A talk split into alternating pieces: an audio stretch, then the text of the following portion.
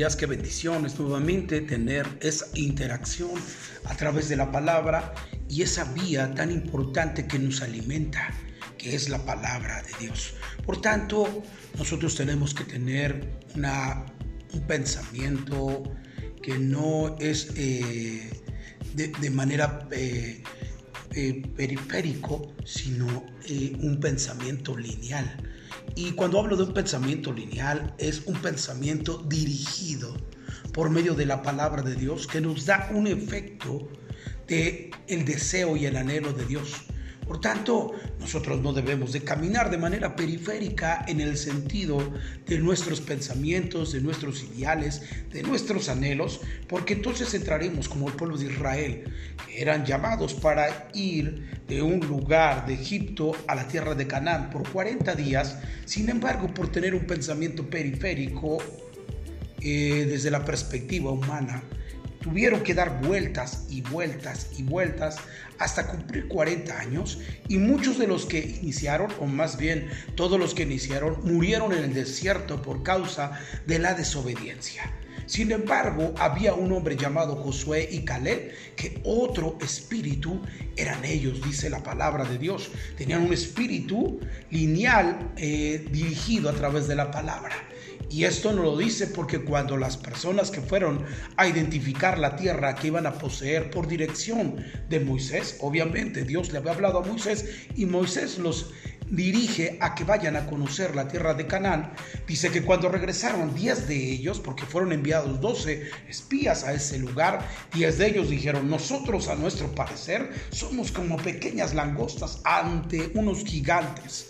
Y ellos inmediatamente se descalificaron para tomar la promesa que Dios había dado a la vida de ellos. Sin embargo, dos personas de ellos, de esa misma generación del desierto, eh, Josué y Caleb, tenían un espíritu lineal al sentido de la palabra de Dios. Por tanto, ellos hablan y dice, no digan eso, ni apocan el corazón del pueblo, porque nosotros podremos más que ellos, porque Dios está con nosotros. Por eso es importante que la palabra de Dios sea lineal en tu espíritu. Y cuando hablo de lineal es que te dirija, como dice el profeta, un punto aquí, otro punto acá, coma, una línea. Y todo lo que la palabra de Dios dice se cumplirá. Por eso es que nosotros debemos de ser alimentados a través de su palabra y la fortaleza que da su palabra estará en tu corazón y en tu vida este año.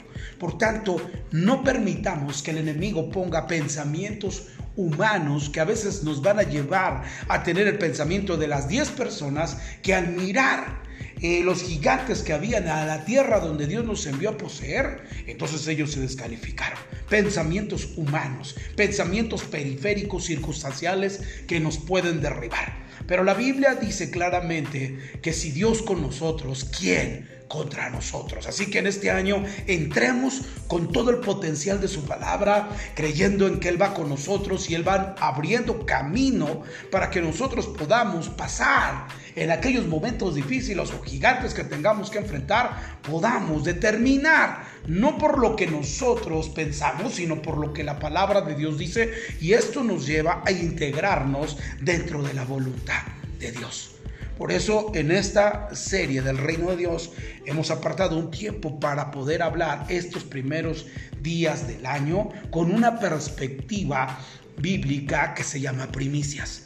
Ayer hablé sobre la, perspectiva general de las primicias, abordé algunos pasajes de la Biblia donde nos habla sobre que tenemos que cimentarnos en ese pensamiento de Dios y que es el deseo de Dios que nosotros podamos dar primicias. Por tanto, es importante que podamos destacar cada vez que nosotros podamos mirar una palabra de Dios fluyendo en un rema en nuestro interior es para nuestra bendición, es para la acertación de lo que Dios quiere hacer con cada uno de nosotros. Y este año cronológico 2023, cuando hablo de años cronológicos o hablo de, de años cairológicos, la gran diferencia es que el año cronológico habla de los años que podemos pasar desde la perspectiva humana. Por ejemplo, acabamos de pasar un año 2022 y estamos entre en un año 2023 y a eso me refiero sobre años cronológicos. La Biblia lo, hace una, una diferencia entre un año cronológico y un año cairológico. Pues la Biblia habla eh, en Ezequiel, en el año del rey Usías, y está hablando desde la perspectiva cronológica, los años que el, el humano conoce como tal, 2022, 2023 o 2019, 2018, y, y hablar de la perspectiva de los años cairológicos, nos estamos refiriendo a los años en los cuales Dios determina cosas que hacer contigo y conmigo en un momento en el que Dios abre abundantemente la puerta para que nosotros pasemos. Un año cairológico para la vida de Moisés es cuando Dios le encomienda sacar un pueblo que está cautivo en Egipto y lo lleva a una tierra de promesa. Era el instrumento que Dios utilizó en ese tiempo y lo llama a través de una zarza en, ese capítulo 3 y, y le habla y le dice, quita las sandalias de tus pies porque el lugar donde pisas santo es está hablando, haz una diferencia entre tu pensamiento humano, porque Moisés venía con un pensamiento humano queriendo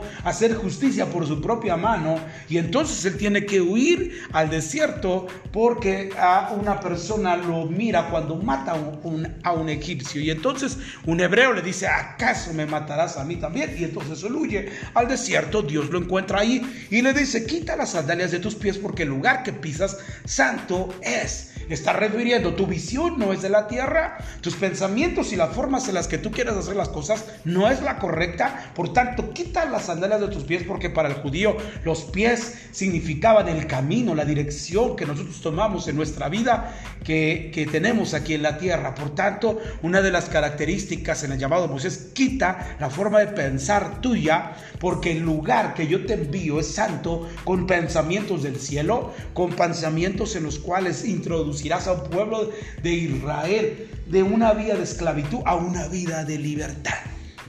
Por eso es importante que este año podamos concentuar en nuestra mente la vía de las primicias. ¿Y cómo es esto? Las vías de las primicias no es una forma partidaria humana, sino proviene del cielo y Dios nos lo comparte para que podamos nosotros entender lo que Dios hace. Por ejemplo, rápidamente quiero introducirme al tema. Dios habla que Él dio primicias. Y eso es muy importante. ¿Dónde dice eso? La escritura nos dice, porque de tal manera amó Dios al mundo que ha dado su Hijo unigénito. Él dio a su Hijo lo que más amaba, lo que más él tenía de valor, lo dio. Y la pregunta que podríamos hacer al texto es dónde dice de primicias. Pero no lo dice ahí, él solamente dice que lo dio. Pero mire por favor, Primera de Corintios, capítulo 15, verso 20, nos habla sobre que Dios dio su primicia al mundo. Mire por favor lo que dice la escritura, verso 20, más ahora Cristo ha resucitado de los muertos. Y dice Pablo, primicias de los que durmieron es hecho. Qué interesante entonces que Pablo dice, Cristo fue primicia de Dios a de los que habían muerto y él tiene la primicia que Dios pone para resucitar de entre los muertos, a todos los que habían, que, habían muerto, valga la redundancia. Sin embargo, Cristo viene a abrir la puerta o la llave para hacer una primicia de la resurrección. Esa es una de las cosas en propósito que Dios llamó. No solamente venir a morir por la gente de este mundo, sino también resucitar de entre los muertos, que ese era el propósito direccional de Dios para completar el plan perfecto de Él.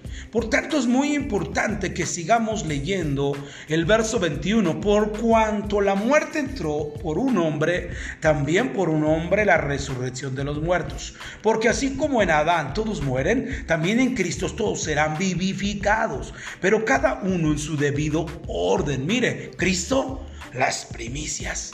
Qué interesante. Entonces Dios dio primicias. ¿Cuáles son sus primicias? Lo mejor que tenía. ¿Quién es? Jesús, su Hijo. Dice, primero las primicias, que es Cristo, luego los, luego los que son de Cristo en su venida. Qué interesante entonces. Aquí hay dos perspectivas muy interesantes que el Señor nos habla a través del apóstol Pablo a los Corintios. Primeramente nos habla que Dios nos enseñó que es una perspectiva del cielo las primicias y nos habla con la dirección de su palabra diciendo, Cristo es la primicia que Dios dio. Y después, número dos, nosotros, los que recibimos a Cristo, también somos primicias, pero hay un orden. Dice la escritura que primero es Cristo, dice verso 23, pero cada uno en su debido orden. Cristo, las primicias. Luego, los que son de Cristo en su venida. Mire qué tremendo. O sea, tú y yo somos primicias también del plan de Dios en esta tierra. Es que las primicias provienen del cielo, de la mente de Dios. Y hablando sobre eso, nos damos cuenta que Cristo, siendo primicia de Dios, era lo más importante, lo mejor que tenía Dios. Y lo podemos mirar en la tierra caminar, que era Jesús, el varón perfecto. Era un varón que vino a mostrarnos la manera de caminar aquí en la tierra era la forma mejor en perspectiva y ejemplo para seguir. Por eso Pablo dice, sed imitadores de mí como yo de Cristo. Porque tenemos un paradigma, nuestra primicia, Cristo. Y es muy importante entonces que podamos mm, tener en nuestro pensamiento y en nuestro ideal que es una primicia. Una primicia es lo mejor. Por eso es que Dios dio a Jesús porque era lo mejor. Y lo, podíamos, mirar de manera física, caminar, era lo mejor. Y no ha habido otro hombre como Él. Por eso es muy importante que tengamos eso. Pero Dios nos habla y nos dice, pero después ustedes en el orden seguirán ustedes como primicias. Por eso que este año nuestra vida tiene que generar lo mejor. Es muy interesante que en un mundo muy competitivo, en un, en un lugar, un lugar llamado tierra, eh, las competencias son muy normales. Tenemos bastante competencia en todas las áreas de nuestra vida, en el trabajo, donde tú te muevas, hay bastante competencia. ¿Qué es lo que nos hace la diferencia de ser primicia? Que demos lo mejor.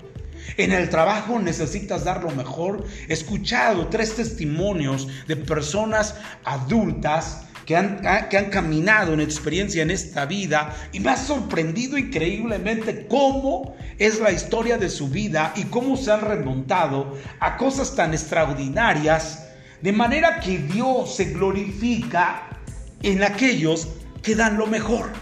Y cuando hablé con estas tres personas, ellos hablaban y decían, dentro de la característica similar de su vida en experiencia es, siempre dimos lo mejor. Esto nos lleva a pensar que cuando nosotros damos lo mejor, siempre vamos a destacar en el sentido de la compatibilidad que a veces tenemos en el mundo. Queremos a través de, esta competencia que existe en el mundo que nos puedan poner por base de nuestras, eh, de, nuestras palancas, de las cosas humanas. Pero la realidad es que el Señor no nos enseñó eso. Hablar de primicias es destacar entre dar lo mejor. Por eso es muy importante que nuestra mente y nuestro corazón, cuando hablamos de primicias, estamos destacando desde la perspectiva que es lo más excelente. Por tanto, si Cristo estuvo en la tierra, dio lo mejor y destacó de entre toda la humanidad y su generación para ser una primicia delante de toda la humanidad dada por Dios. Por tanto, nosotros hablar de que en el orden que Pablo nos enseña, primero Cristo, es la primicia, segundo nosotros, tenemos que tener mentalidad y perspectiva de que las cosas que las hacemos este año deben de hacerse bien.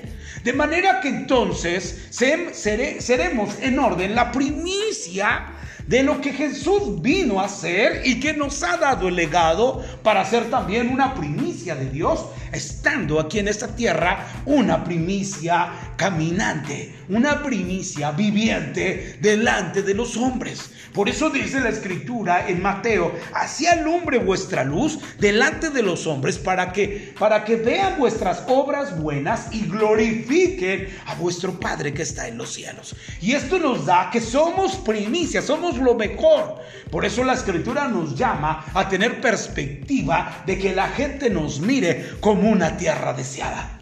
Y claramente la palabra nos dice que ellos mirarán en ti y desearán ser como tú.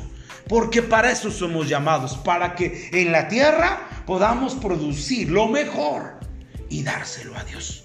Nuestra vida produce algo o puede producir cosas buenas, positivas o negativas que realmente no destaquen en una sociedad. Y ese es nuestro reto este año, que podamos destacar en medio de una, una generación que tiene perspectivas humanistas, nosotros podamos implementar la perspectiva del cielo hablando de primicias, dar lo mejor.